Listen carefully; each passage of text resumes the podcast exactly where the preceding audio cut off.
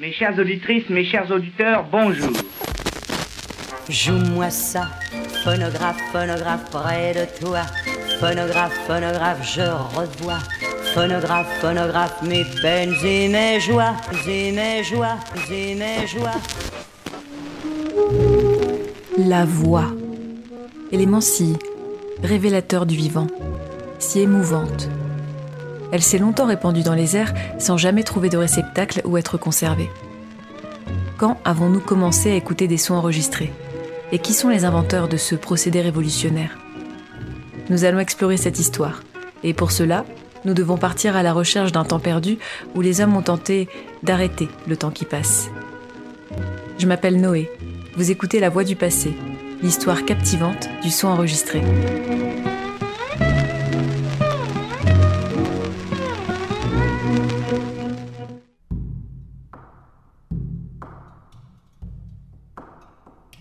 Où sont passés les bruits, les voix et les musiques d'avant l'enregistrement?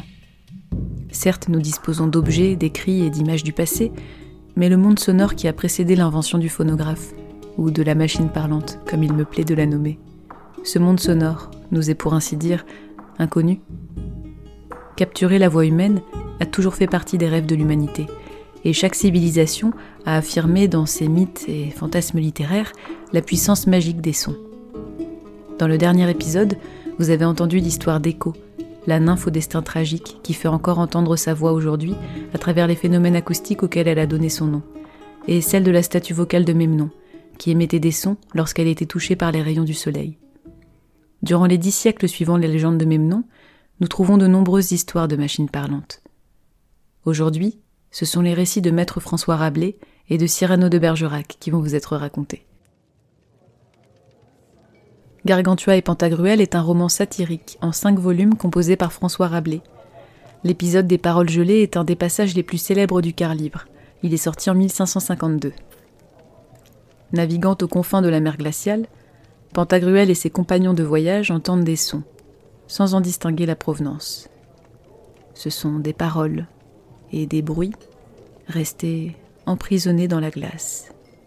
Un membre de l'équipage nous raconte leur épopée.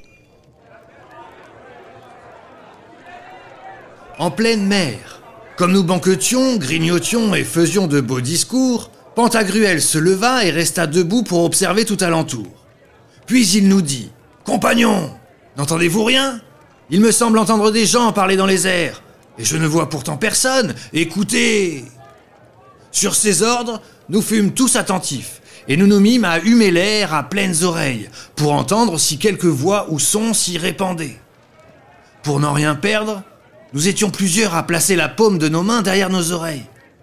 Néanmoins, nous attestions d'entendre aucune voix.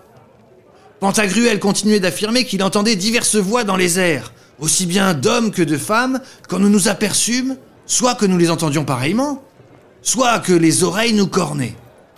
Plus nous persévérions à écouter, plus nous discernions les voix, au point d'entendre des mots entiers. Cela nous effraya fort, et non sans raison. Ne voyant personne, et entendant des voix et sons si variés, d'hommes, femmes, enfants et chevaux. Panurge s'écria-t-il. Ventre bleu, est-ce moquerie? Nous sommes perdus, fuyons, fuyons. Je n'ai point de courage en pleine mer, fuyons, sauvons-nous. Pantagruel, entendant les bruits que faisait Panurge, dit Qui est ce fuyard là-bas? Voyons d'abord qui sont ces gens. Peut-être sont-ils des nôtres. Ne vois-je encore personne? Pourtant, je vois cent mille alentours. Et le capitaine répondit Seigneur, ne vous effrayez de rien. On est ici aux confins de la mer de glace où, au début de l'hiver dernier, eut lieu une grande et cruelle bataille. Alors, les paroles et les cris des hommes et femmes, les chocs des masses d'armes, les heurts des armures, des caparaçons, les hennissements des chevaux et autres vacarmes de combat gelèrent dans les airs. Maintenant, la rigueur de l'hiver étant passée, la sérénité et la douceur du beau temps étant arrivées, elles fondent et se font entendre. Par Dieu, dit Panurge, je l'en crois, mais pourrions-nous en voir quelqu'une? Tenez, tenez, dit Pantagruel. Voyez-en ici qui ne sont pas encore gelés. Alors, il nous jeta sur le tillac de pleines poignées de paroles gelées. Elles ressemblaient à des dragées perlés de diverses couleurs. Nous y vîmes des mots de gueule, des mots de sinople, des mots d'azur, des mots de sable, des mots dorés. Après avoir été échauffées entre nos mains, elles fondaient comme neige, et nous les entendions réellement. Mais nous ne les comprenions pas car c'était un langage barbare. Panurge demanda à Pantagruel de lui en donner encore. Pantagruel lui répondit que donner sa parole était acte d'amoureux. Vendez-moi donc, dit Panurge. Vendre des paroles, c'est ce que font les avocats, répondit Pantagruel. Néanmoins, il en jeta trois-quatre poignées sur le tillac. Et j'y vis des paroles bien piquantes, des paroles sanglantes, des paroles horrifiques et d'autres assez désagréables à voir.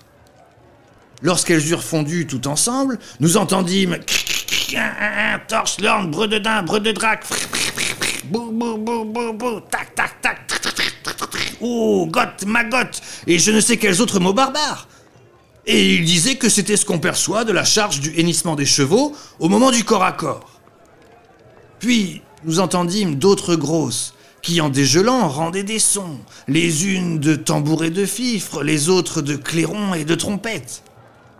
Croyez que ce fut pour nous un bon passe-temps. Je voulais mettre en conserve dans l'huile quelques mots de gueule, tout comme on conserve de la neige et de la glace dans la paille bien nette.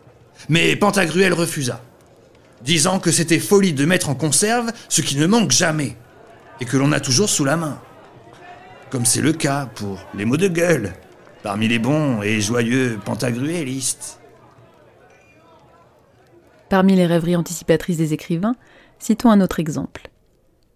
Environ un siècle après Pantagruel, dans les années 1650, Cyrano de Bergerac, non pas l'homme au grand nez immortalisé par Edmond Rostand, je parle ici du véritable Cyrano, romancier et dramaturge, il nous écrivait L'autre monde, un roman figurant parmi les précurseurs de la science-fiction. L'œuvre se compose d'une première partie intitulée L'histoire comique des États et empires de la Lune. L'auteur y relate un voyage sur la Lune dans lequel il décrit toutes sortes de machines à rêve, parmi lesquelles une petite boîte à ressort qui ressemble étrangement à ce qui deviendra le phonographe. C'est en effet lors d'une promenade parmi les lunaires que lui est présenté un livre très différent de ce que l'on trouve sur Terre. En voici une description du narrateur. À l'ouverture de la boîte, je trouvais dedans un, un je ne sais quoi de métal quasi tout semblable à nos horloges, plein d'un nombre infini de petits ressorts et de machines imperceptibles. C'est un livre à la vérité, mais c'est un livre miraculeux qui n'a ni feuillet ni caractère. Enfin, c'est un livre où, pour apprendre, les yeux sont inutiles. On n'a besoin que d'oreilles. Quand quelqu'un donc souhaite lire, il bande avec une grande quantité de toutes sortes de clés cette machine, puis il tourne l'aiguille sur le chapitre qu'il désire écouter. Et en même temps, il sort de cette noix, comme de la bouche d'un homme ou d'un instrument de musique, tous les sons distincts et différents qui servent entre les grands lunaires à l'expression du langage.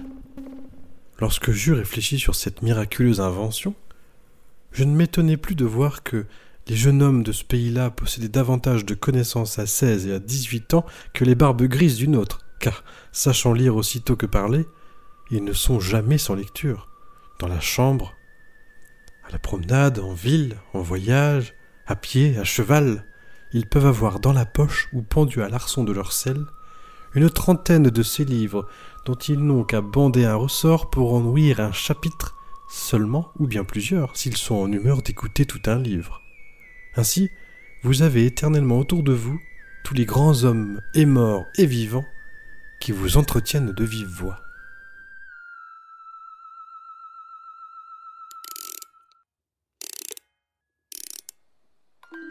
La machine à ressort et à aiguille de Cyrano est étonnante de similitude avec les premières inventions de la machine parlante, qui arrivera pourtant environ un siècle plus tard.